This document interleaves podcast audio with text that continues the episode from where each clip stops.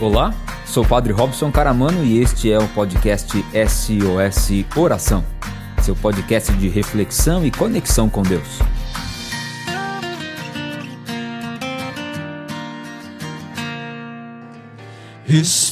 Espírito, Encha esta vida. encha esta vida, Encha a. encha com teu poder, pois de ti ela quer ser. Espírito, enche este ser. Espírito, encha esta vida, encha com de ti ela quer ser. Espírito, encha este ser. As minhas mãos eu quero derramar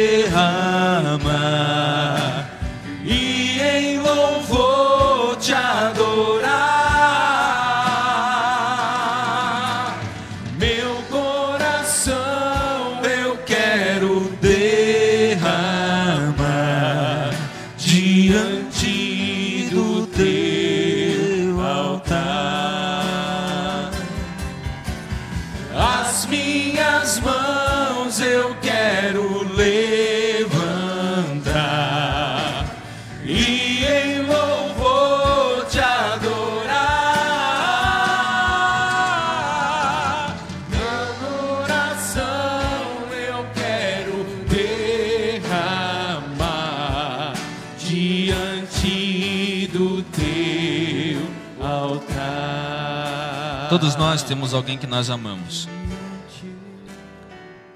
Talvez essa pessoa que nós amamos esteja distante demais, esteja longe. Talvez essa pessoa que nós amamos nós sepultamos ou tivemos que nos separar por algum motivo. Mas eu tenho certeza que essa pessoa dizia algo para você que você se lembra até hoje. Uma frase, uma palavra.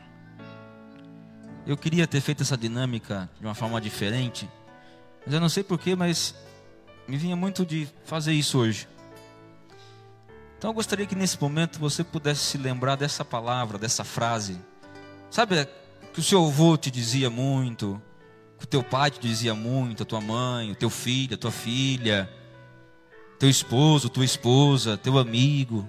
Uma frase que você guardou para você. Uma frase que te inspira até hoje. E nós vamos cantar esse refrão. Você vai abraçar essa pessoa que está do seu lado, que você rezou, e você vai dizer essa frase para ela. E ela vai dizer uma frase para você. Vamos lá?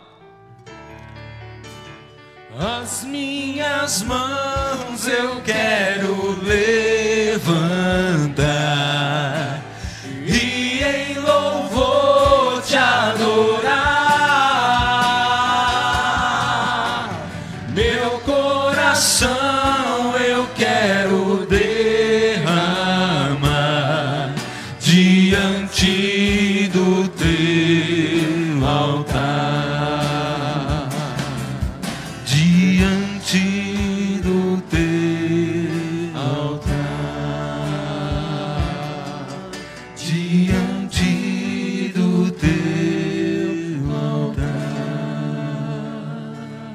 A gente pode ir sentando e vamos cantar?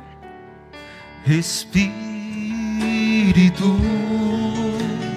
encha minha vida, enche-me com teu poder, pois de ti eu quero ser. Espírito, enche o meu ser.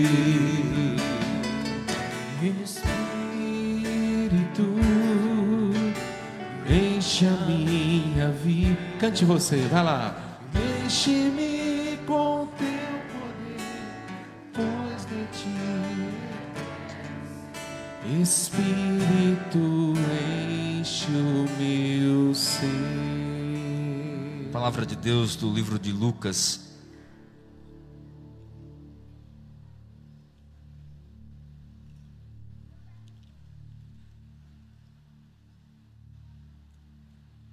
Acho que eu anotei.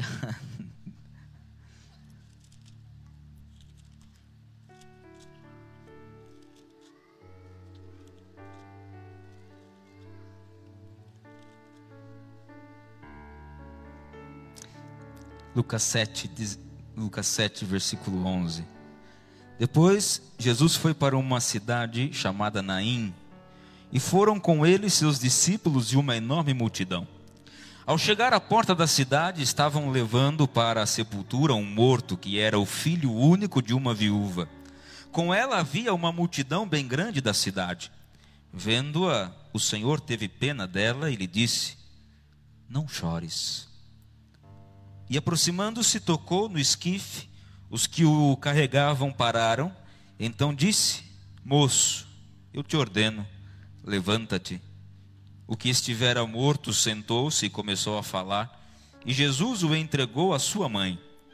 O medo apoderou-se de todos e louvavam a Deus, dizendo: Um grande profeta surgiu entre nós, e Deus visitou o seu povo. Essa notícia espalhou-se pela Judéia inteira e por toda a região ao redor. Palavra da salvação. Glória a vós, Senhor. Às vezes, diante das perdas que nós temos, nós não aceitamos perder. A gente não aceita. Porque a gente tem uma mania de achar que a gente dá conta de tudo. Que a gente consegue tudo, que tudo está sob nosso controle. E vem a perda na vida da gente, seja ela como for, para dizer que nós não temos o controle das coisas, principalmente das coisas da vida. Nós podemos, no mínimo, nos preparar, podemos, no mínimo, criar uma, um, um planejamento, um projeto, uma estratégia, mas dar conta, a gente não vai dar. Fala para quem está falando, você não vai dar conta de tudo. E quando a gente perde, não querendo perder, a gente sofre muito. Quando a gente perde, sem se preparar para perder, a gente sofre demais. Porque a gente, aquilo que eu dizia no começo desse SOS, né? A gente se desconfigura. Eu tinha me planejado para isso. Tava tudo certo, padre. Tava tudo ajeitado. Nós fomos fazer uma viagem semana passada. E tudo acabou. Acabou até a gente digerir isso, até a gente entender a perda, o tempo passou e a gente foi ficando. Quando não, a gente se afasta de tudo, de todos, inclusive de Deus. E talvez você que está assistindo a gente hoje, você que está aqui, fazia tempo que você não se encontrava mais com Deus. Não reservava um momento seu para orar. Porque talvez a sua oração dos últimos dias ou meses ou anos não foi uma oração. Foi um desabafo para Deus, foi uma revolta para com ele, foi uma briga. Porque você sabia que orar a sua dor, rezar a sua dor, iria exigir de você ver a ferida sangrando. Por isso a gente vem aqui hoje para falar com Ele e entender as nossas perdas a partir dele. Tem uma canção que canta assim: Alô, meu Deus, fazia tanto tempo que eu não mais te procurava. Alô, meu Deus, senti saudades tuas e acabei voltando aqui. Andei por mil caminhos e como as andorinhas eu vim fazer meu ninho em tua casa e repousar. Embora eu me afastasse e andasse desligado meu coração cansado resolveu voltar. Acostumei nas terras onde andei, eu não me acostumei nas terras onde andei. Porque às vezes o desejo de fugir é tão grande que a gente sai correndo desesperado para tentar encontrar algum lugar que possa dizer o que a gente tem que fazer. Você imagina essa cena de hoje? A viúva de Naim. A viúva de Naim hoje sou eu. A viúva de Naim hoje é você. Nós carregamos os nossos sonhos frustrados no esquife. Nós somos da parte da procissão fúnebre que tinha no esquife o filho morto. Mas lá ao longe se via uma multidão que vinha alegre, acompanhada pelo ressuscitado. Faça importante lembrar que o Evangelho foi escrito depois da ressurreição. Toda leitura bíblica dos Evangelhos deve ser lida e vista a partir da ressurreição. Então, quando o evangelista escreve que tinha de um lado a viúva de Naim, com sua tristeza, com seu filho morto, e do outro lado iam se encontrar com eles a procissão dos discípulos de Jesus. Eles vinham felizes, porque enquanto de um lado uns carregavam a morte, do outro eles traziam a vida. E neste encontro, vida nova aconteceu.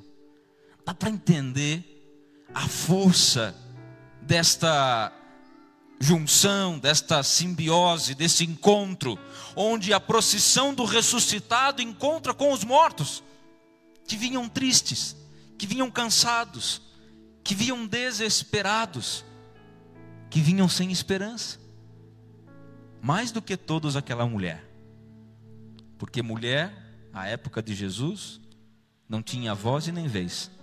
Só tinha vez porque o marido lhe dava nós estamos diante de uma viúva. Portanto, a única pessoa que podia garantir a ela qualidade e dignidade de vida era o seu único filho, homem, que acabara de morrer. Então aquela mulher não tinha mais nada. Ressuscitar o filho da viúva de Naim, muito mais do que trazer de volta a vida do filho, o que Jesus queria era trazer de volta a vida para aquela mulher. E essa é a mensagem do Evangelho de hoje. Muito mais do que trazer de volta pessoas que partiram e que nós tivemos que, por vezes, forçadamente nos despedir, é permitir que este encontro de hoje, o Senhor possa produzir vida em nós. E aí, eu escrevi ontem cinco passos que eu gostaria de trabalhar com vocês aqui hoje, para a gente rezar daqui a pouquinho, para enfrentar o luto. Porque há que se entender que há um momento na vida da gente que é inevitável, e esse momento é a morte, seja nossa ou das pessoas que nós amamos.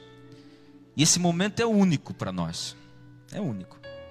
O dia que naquele domingo de março, papai saiu de casa para pescar, deixando as redes abertas na cozinha de, da casa que ele morava com a minha mãe, que nós morávamos.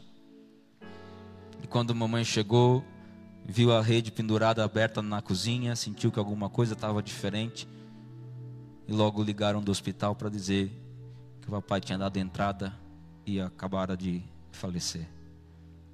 Motivado por um acidente de ônibus, empurrando o carro na rodovia que tinha quebrado, o ônibus bateu, e levou embora. Levou embora meu pai, levou embora a vida que ele estava começando com a minha mãe, eu com dois anos de idade, minha mãe comigo dois anos de idade, minha irmã com nove, e teve que recomeçar toda a vida. É muito difícil passar por um luto, porque a vida não espera a gente chorar, a vida não espera a gente sofrer a gente precisa sofrer vivendo, chorar vivendo, porque tudo tem que continuar, tudo tem que seguir. E às vezes a gente não consegue entender como. E eu acredito que das muitas teorias psicológicas e também das linhas de espiritualidade, esses cinco pontos podem nos ajudar a refletir um pouco. Então gostaria de pedir para você que hoje, até aqui, estava fechado, não se abria, não, não se permitia escutar, que você preste atenção em mim. Preste atenção hoje, para ver se essas palavras te fazem sentido e podem ajudar você a superar essa dor, a entender esse luto. Há pessoas que nunca saem do luto, sabe por quê? Sempre que a gente lembra é aquilo acontecendo de novo. Faz quanto tempo? Faz quanto tempo que o teu pai morreu? Teu filho morreu, tua, tua esposa, teu esposo, tua mãe, teus avós. Só que quando lembra é aquilo de novo acontecendo. Aí a ferida escancara. Sabe quando você vai fazer uma, uma cirurgia e aí dá pontos?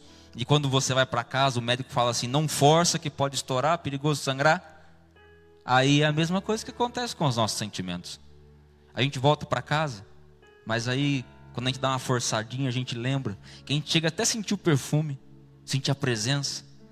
Aí aquilo arrebenta os pontos tudo dentro da gente, a gente começa a chorar tudo de novo. Primeira coisa, diga comigo, eu não posso ter medo de sentir a perda. Vocês já foram em velório? Já, né? Claro. Eu gosto de velório ficar observando, sabe? Porque as pessoas não sabem o que dizer. Aí elas falam assim: Oh, Deus quis assim.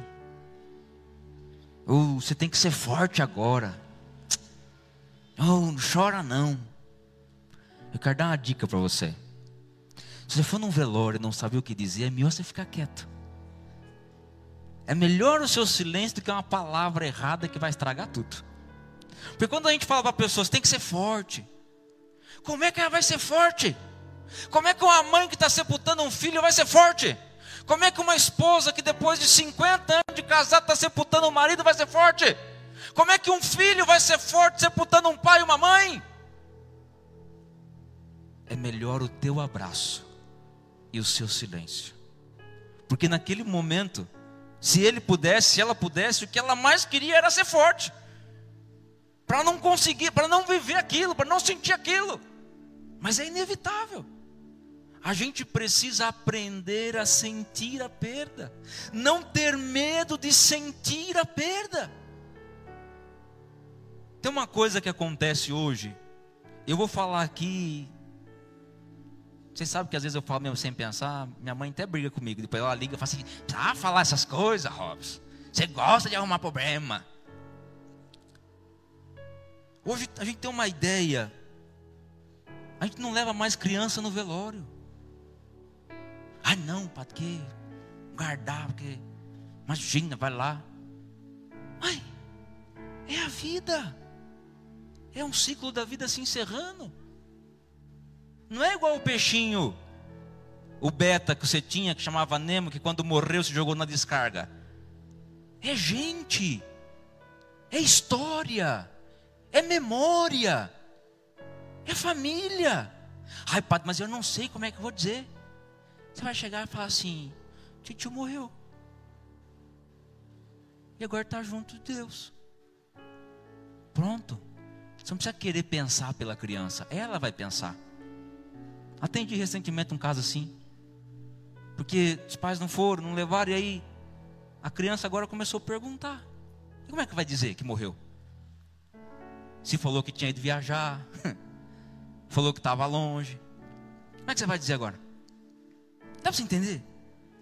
A gente está privando a criança de sentir a dor da perda. E quando ela crescer, ela não vai saber perder. A gente precisa sentir a dor da perda. Faz parte. Faz parte. Agora, também fazer dela a sua amiga. Não deixa você não ser fraco, não é você se entregar, mas ser fraco é você se permitir sentir essa dor. Vive essa dor, chora essa dor. Quantas vezes eu não vi nos velórios da minha família Minha mãe ali, ó, com o tercinho na mão. Minha avó. Tem uma cena do velório da minha tia, filha da minha avó, que não sai da minha cabeça nunca. E até hoje, quando eu vou lá no cemitério de Jaú, que eu passo por aquele lugar, eu sei a sala e o, o, como foi. Porque a hora que foi sair o cortejo fúnebre carregando o caixão da minha tia, minha avó dizia assim, que minha avó sempre falava isso quando a gente ia embora, né? Ela falava assim: Deus te acompanhe. Essa palavra ficou para mim. Minha avó se despedindo da filha dela, dizendo: Deus te acompanhe.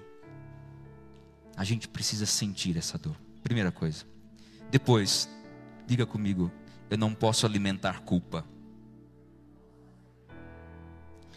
Sempre que alguém morre, a gente pensa assim: eu errei.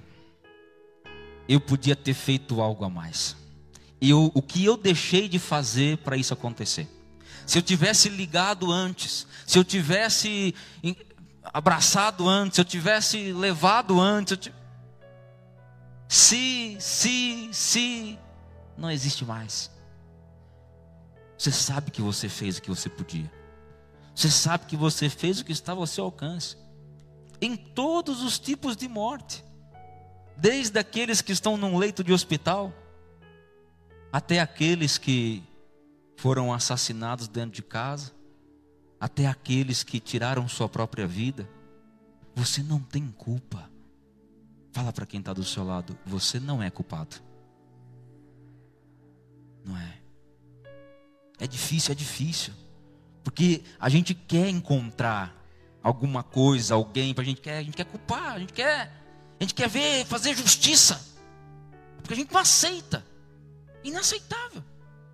E muitos de nós aqui temos experiências tantas para partilhar disso. Não alimente a culpa. Tira essa, esse manto de super-herói que você dá conta de tudo, que você faz tudo, que você consegue tudo. Não, não faça isso com você. Não se machuque assim. Porque quando você alimenta essa culpa, você começa a ser um juiz de você mesmo. E esse juiz é muito mal. Esse juiz não é justo. Esse é um juiz que vai te colocar cada vez mais numa prisão e vai te apequenar e vai te impedir de sentir a vida. Lembra que eu falava? A vida continua. Mas se você se condenar, se autocondenar, a vida não vai continuar. Padre, mas e agora? Porque a gente morava junto, porque a gente estava junto, porque eu tinha uma responsabilidade sobre essa pessoa. Sim, só que existe um momento que se chama limite da vida do outro e da sua vida. Que por mais que a gente queira proteger, por mais que a gente queira fazer, existe o outro. E cada um é um. Único, único. Ninguém podia estar na cruz por Jesus. Ele precisou estar lá. Ninguém podia estar naquele leito de hospital que estava o teu pai, tua esposa, teu filho. Ele tinha que estar lá como ninguém pode estar na minha vida, ninguém pode estar na sua vida, só a gente é responsável pela vida que a gente leva. E não estou dizendo isso para condenar, para julgar, não, mas para dizer que nós, cada um tem a sua vida. Fala para quem está lado, cuida bem de você. Você já imaginou se a gente se preocupasse com a gente com o mesmo tanto, com a mesma intensidade que a gente se preocupa com os outros? Se a gente cuidasse da gente com a mesma intensidade que a gente quer cuidar dos outros, certamente talvez encontraríamos processos um pouco mais leves para passar, para seguir, para caminhar. Não ter medo de sentir a perda, não alimentar a culpa. Diga comigo, redesenhar a ausência. Samba de Nelson Rodrigues. Naquela mesa tá faltando ele, a saudade dele Tá doendo em mim. É difícil. É difícil ver o lugar vazio, ver o quarto vazio. Esse vazio dói. Mas a gente tem que redesenhar essa ausência. Na vida, nós abrimos janelas. Então, quando você se casa, você abre uma janela do seu relacionamento. Você começa a namorar, você abre uma janela. Depois você vai casar com essa pessoa, está aqui. Você vê a vida por essa janela. Só que também existem outras janelas na sua vida. Aí nasce um filho, uma filha, janela do filho, está aqui. Você olha a vida por essa janela. A sua profissão, abre a janela da profissão, você está vendo a profissão. Seus pais, janela, está aqui. Quando existe uma frustração, essa janela precisa ser redesenhada. Houve uma morte de alguém que você ama numa janela aqui. E aí você não consegue mais enxergar, não consegue mais ver. Então precisa ressignificar. Quem aqui passa roupa, levanta a mão. Nossa, os demais faz o que, gente? Compra tudo tequetel para não ter que passar. Muito bem. Vocês que passam roupa, então, já queimou a mão no ferro? Sim ou não? Vocês pararam de passar roupa na vida de vocês por causa disso? Não. Um dia você aprendeu a passar roupa, abriu a janela, e aí você queimou a mão. Ao invés de fechar a janela e abrir outra, você redesenhou, porque tinha que continuar passando. Porque você mora sozinho, não tem mais mamãe para passar por você, né? Não. A mesma coisa nas perdas da vida. Abre a janela, e aí você tem uma escolha. Você pode fechar e querer abrir outra que é o que muita gente faz. Ah, eu não quero olhar para isso aqui não. Eu não quero olhar para essa morte, não quero olhar para essa perda, não, não, não quero, vou para outra. E vai olhando para outra. Só que diferente do que alguns pensam, não sei se você sabe, mas o mundo ele é redondo. e aí gira, e vai girando. Nós nesse momento estamos girando. Por isso que às vezes nós é meio tonto, né? Que a gente tá girando, ataca labirintite, aí né, fica girando. E nas voltas do mundo, haverá um momento que nós teremos que olhar por aquela janela de novo. Se a gente não redesenhou, o trauma vem muito mais forte. Porque aquilo que a gente não viu lá atrás, a gente vai ser forçado a olhar agora. E aí dói. E aí é difícil. Eu não sei em que processo você está. Talvez a sua frustração foi recente e você está sendo muito tentado a fugir. Ou talvez você tenha uma frustração que é bem tardia e você já fugiu muito. Mas hoje não fuja mais. Encare, redesenhe essa ausência. Não ter medo de sentir a perda, não alimentar a culpa, redesenhar a ausência. Diga comigo, não buscar resposta. Claro que eu não estou falando aqui de uma questão de injustiça, mas às vezes a gente se pergunta muitos porquês. A morte, assim como a vida, é um mistério que a gente vive. E ele vai se revelando no tempo. Aí você, você é, foi católico uma vida inteira. Rezou. Agora e na hora da nossa morte, amém. A vida inteira, todo dia. Aí morre alguém. Você vai noutra igreja, você vai num centro espírita para receber uma carta, para ver uma, ter uma palavra, escutar. A gente vai buscar respostas. Veja, entenda, não estou aqui criticando, não, tô, não é isso. Estou dizendo que a gente sai daquilo que a gente sempre viveu para ir buscar algo. Que desculpa, mas você não vai achar. Não tem resposta não é a gente que pergunta para a vida, é a vida quem nos questiona. E agora? Como é que você vai seguir? Como é que você vai caminhar? Como é que você vai continuar? Quanto mais a gente tenta buscar, por que agora, por que desse jeito, por que assim, por que ele, por que ela, vai ser frustrante tentar encontrar essa resposta. Ele encerrou um ciclo, ela fechou um ciclo. Agora o nosso ainda está aberto e precisa continuar. Vale a pena aqui uma nota de esclarecimento, que inclusive me fizeram essa pergunta hoje num dos cemitérios. Como é que a gente reza, padre? Era uma, uma mulher que perdeu a, a, uma parente, uma, uma filha, era uma, uma menina, há um tempo atrás, onde ela se suicidou. E aí, como é que faz? Porque por muito tempo as pessoas diziam que aquelas pessoas que cometem suicídio, elas não têm salvação. Tanto que existem ainda algumas religiões muito rigorosas que não fazem nem o velório. Mas vem cá. E aqui é sempre um tema muito difícil, porque a gente está. Eu quero que vocês me entendam, você que está em casa também. Não tô querendo, não, não quero aqui motivar o suicídio, mas a gente precisa pensar isso. Nós somos únicos e Deus nos olha como alguém único.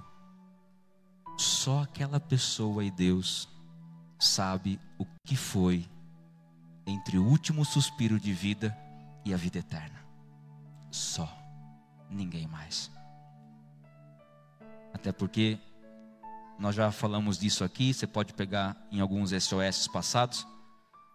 O suicídio, muito mais do que uma tentativa contra a própria vida, é contra a dor, o desejo de não sofrer mais.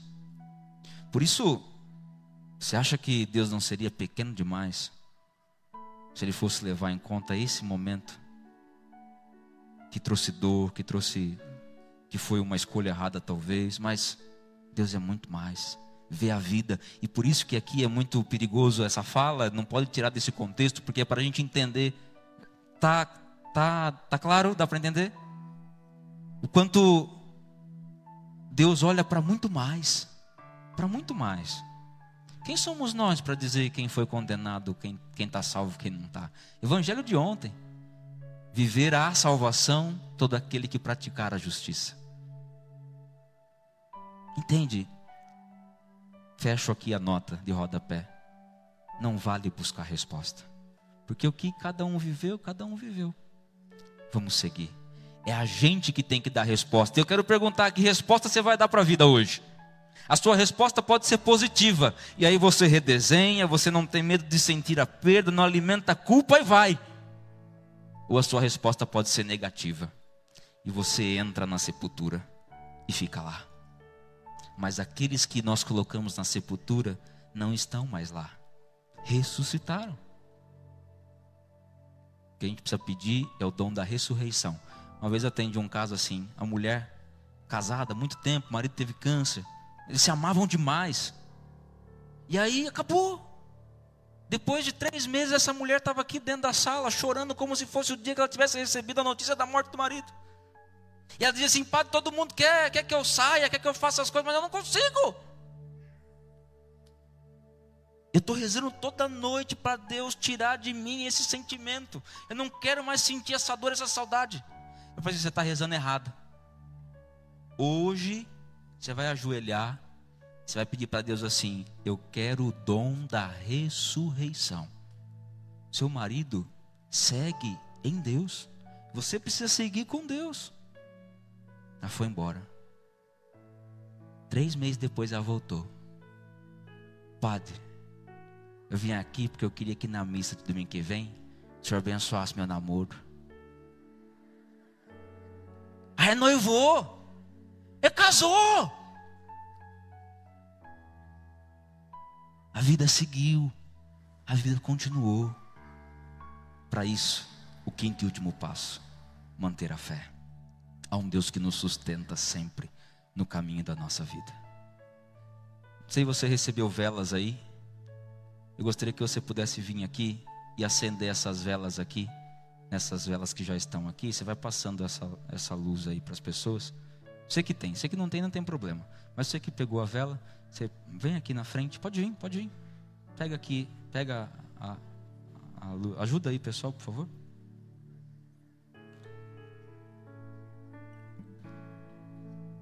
Nunca houve noite que pudesse impedir o nascer do sol e a esperança. E não há problema que possa impedir as mãos de Jesus a te ajudar. Nunca houve noite que pudesse impedir o nascer do sol e a esperança. E não há problema que possa impedir as mãos de Jesus a me ajudar. Haverá um milagre dentro de mim, vem descendo o rio pra me dar a vida este rio que emana lá da cruz, do lado de Jesus. Haverá um milagre dentro de mim, vem descendo o rio pra me dar a vida. Este rio que emana lá da cruz, do lado de Jesus. Aquilo que parecia impossível, aquilo que parecia não ter saída. Oh, aquilo que parecia ser morte, mas Jesus mudou minha sorte. Sou um milagre, estou aqui. Aquilo que parecia impossível. Vou ficar de pé. Aquilo que parecia não ter saída.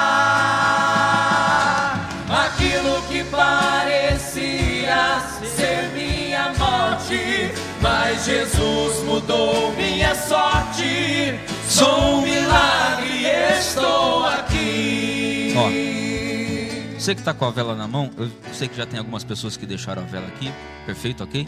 Mas você que está com a vela na mão ainda, eu gostaria que você focasse na, na chama da vela. Você que já colocou a sua vela aqui, ou se você está sem a vela, você pudesse olhar na palma da sua mão. Isso. Eu sei que quando você colocou aqui essa vela, eu estava observando aqui, alguns deram um beijo, mandaram um beijo, porque essa vela também hoje representa alguém que foi luz na sua vida. Assim como agora você olhando na palma da sua mão, eu gostaria que olhando aí, você pudesse trazer aquela pessoa que é luz ainda hoje para você, porque a luz de alguém nunca se apaga em nós. Sabe aquele momento que você se pega pensando assim: nossa, ele falava isso, nossa, ela fazia assim. É a luz ainda reverberando em nós, iluminando a nós. Essas mãos que cuidaram, essa luz que muitas vezes clareou caminhos escuros. Gostaria que nesse momento você pudesse agradecer a Deus por essa pessoa, por essa vida, por essa história. Nos momentos que agora estão vindo, as lembranças boas que vocês tiveram, vai agradecendo, dizendo obrigado, Senhor. Obrigado por esse momento, obrigado, obrigado. Mesmo quando essa pessoa partiu e suas mãos não puderam mais cuidar. Mesmo quando tudo pareceu escuridão, onde essa luz parecia estar tão distante de você. A noite chegou para você. Mas em cada noite há a luz da graça de Deus que nos envolve. Então, coloca essa pessoa assim a sua mão no seu coração, guarda ela com você. Você que está com a vela pode trazer aqui na frente, deixar aqui. E volta para o seu lugar com a mão assim no coração. Fechando os seus olhos. Quando a noite chegou para você, que tudo parecia estar perdido. Há uma esperança. A fé é essa esperança. A vida segue. A vida é tão forte que é capaz de vencer a morte para continuar.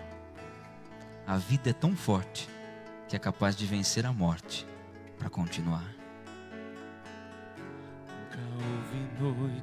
Que pudesse impedir o nascer do sol e a esperança. E não há problema que possa impedir as mãos de Jesus a me ajudar. Nunca houve noite que pudesse impedir o nascer do sol e a esperança. E não há problema que possa impedir as mãos de Jesus a me ajudar. haverá um milagre dentro de mim. Vem descendo o rio pra me dar a vida. Este rio que emana lá da cruz, do lado de Jesus. Haverá um milagre dentro de mim. Vem descendo o rio pra me dar a vida. Este rio que emana lá da cruz, do lado de Jesus.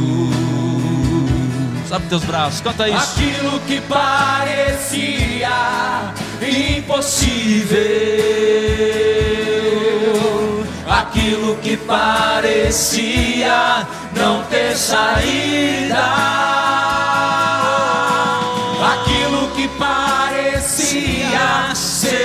minha morte, mas Jesus mudou minha sorte. Sou um milagre, estou aqui.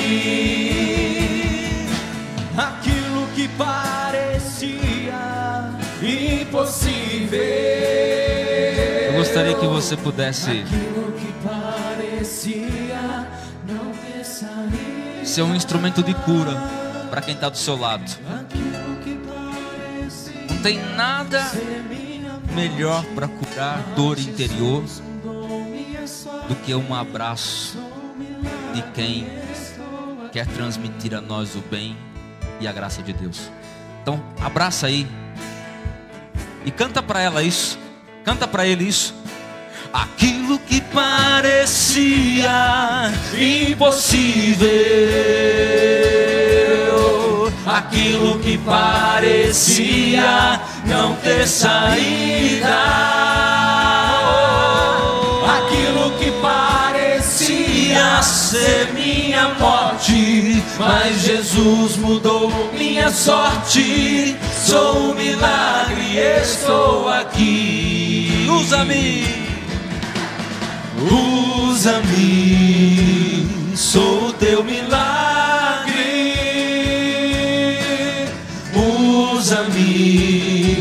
Eu quero te servir.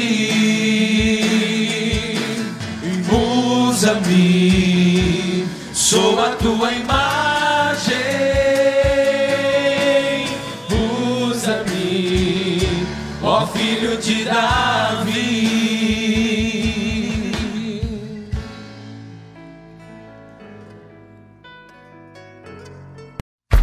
E aí, gostou do podcast de hoje? Nos acompanhe aqui no Spotify e também no Facebook e Instagram SOS Oração. Até que de novo a gente se encontre desejo que o Senhor te abençoe e te guarde coragem.